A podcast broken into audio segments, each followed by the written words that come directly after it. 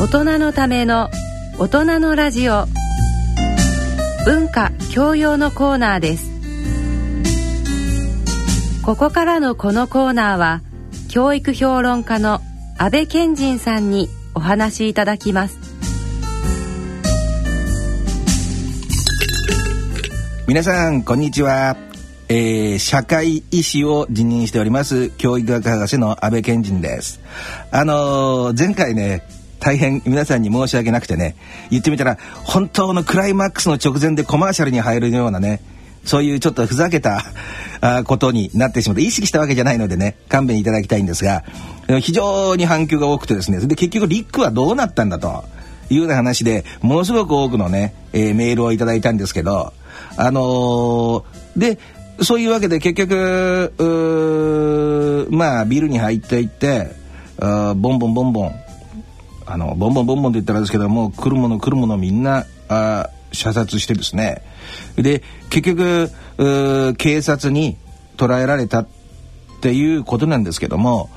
うんで、えー、彼の家庭環境的にねここが興味深いところなんですけども連続殺人の関係の人も大量殺人の関係の人もほとんどが自分の過去について話したがらないんですよね。話したがらないか、もしくは話せないか、どっちかなんですよ。どんなに仲良くなっても、そこは触れないか、触れたくないか、触れることができないかなんですよね。その辺のところにね、鍵があるように思えていて、えー、まあその確かにそのケースによって意識化されてるレベルは違うと思うんですよ。中にはものすごく子供の頃の極端なあ心理的な苦痛からあ精神がこう、まあ、分裂してしまう分かりやすく言ったら、えー、英語で言うとディソシエイトと言うんですけど自分の本当に例えば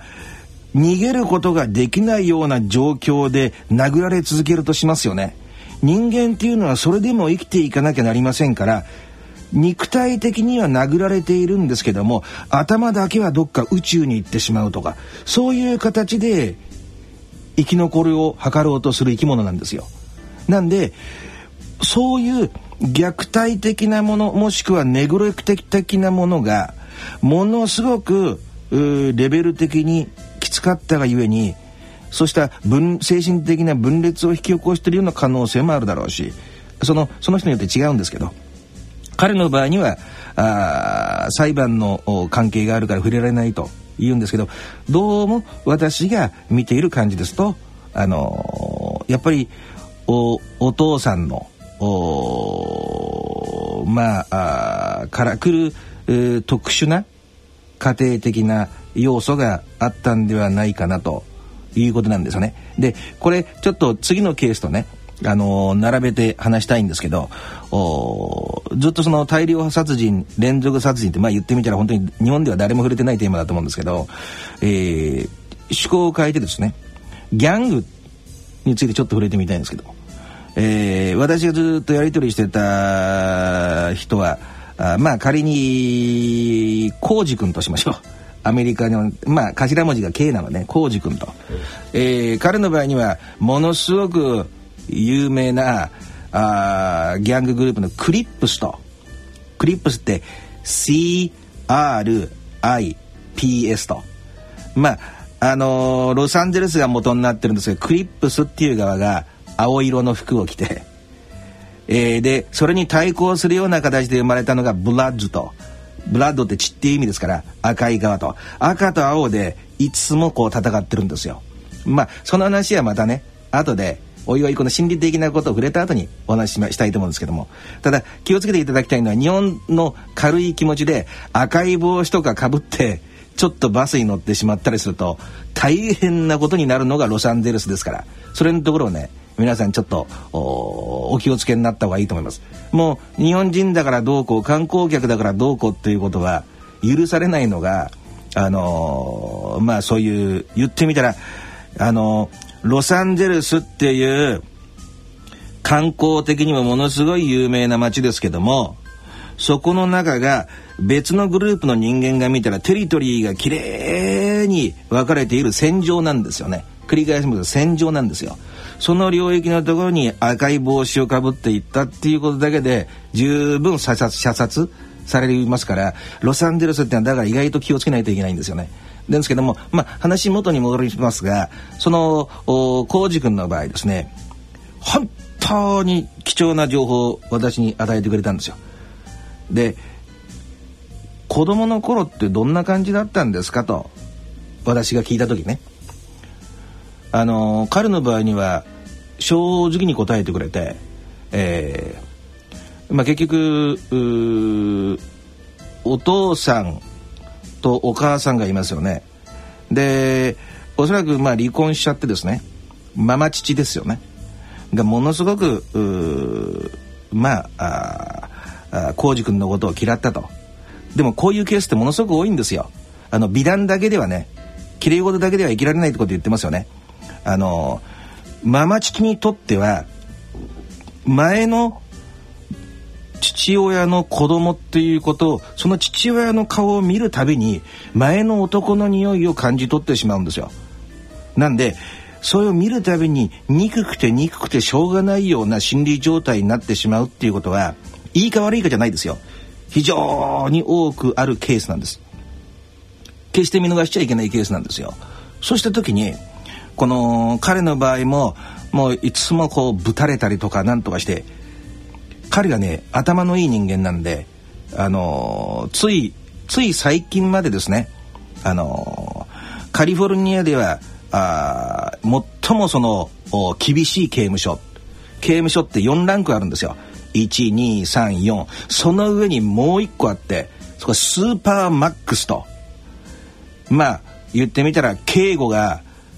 最重点化されている刑務所っていうことなんですけどだから中に視察に行く人なんかも全部刺されても大丈夫なような直帰をね、えー、着ないと中に入れないんですけどそこで最後の刑が5年半ですかねずっとその間私は手紙でやり取りしたんですけどもあの彼がねその手紙の中で、えー、言ってくれたキーワードが「家庭どんな家庭だったんですか?」という私の質問に対して一言です何だと思いますか？答えはね恐怖。フィアと F-E-A-R フィア恐怖で家にいることが恐怖だったんだと。だから怖くて怖くていつも家から逃げてたんだと。で家から逃げてるんですけどそこでね人間に対する怖さを幼少期に味わってしまっているからそういう子っていうのは小学校とかに入ってからも人間って怖い存在なんだっていう意識をどっかで持ってますよね。なんで人と交流的じゃなくなってしまうがためにものすごくいじめのターゲットになりやすい。彼の場合もそうだったんですよ。もういつもこう近所で構われてねバスでもやられ学校でもやられ。でそうしてそんなところにまあ救いの手を差し伸べてくれたのがその地域のギャングなわけですよ。こういう仕組みになるわけ。でギャングが後についてくれたからね結構いろんなことがもう後ろ盾がいるわけですから先輩的な人もいればね。した時にそのその後ろ盾を持ってこれまでの自分が与えられた受けてきた恐怖を外に出そうとするという心理構造がね働くわけ。だから彼の名前あの別名モンスターと呼ばれてるんですけど一説には彼があ喧嘩でね殺害した相手をね何回も何回も踏みつけてねちょっと言葉ごめんなさいねでも踏みつけてその殺し方があまりにももう見るに耐えないような状況だったからモンスターという名前がついたということなんですけどもそんな人間ねで刑務所なんかもものすごい何回も何回も言ってるわけですよ。もう当然もうギャングの中でも中心メンバーでクリップスと呼ばれるものすごい大きな組織ですよ。全米に広まってるわけですから。その中の一番本部となるのがロサンゼルスでロサンゼルスの中にも中心となる一番このハードコアとなるグループがいくつかあるわけですよ。そのうちの一つのグループ8トレイト8トレイ8トレイっていうのが正確な発音なんですけどもそれって何なんかというと正確に発音すると83なんですよ。83なんですけどもそれを何て言うんですか？ちょっとおしゃれに歪んで発音したものが A tray 83 83 83が A tray になるわけですよね。なんですけども一つのまあ非常に凶暴なグループの一つのその中心人物なんですけどもでもここでね皆さんにご理解いただきたいのはこんな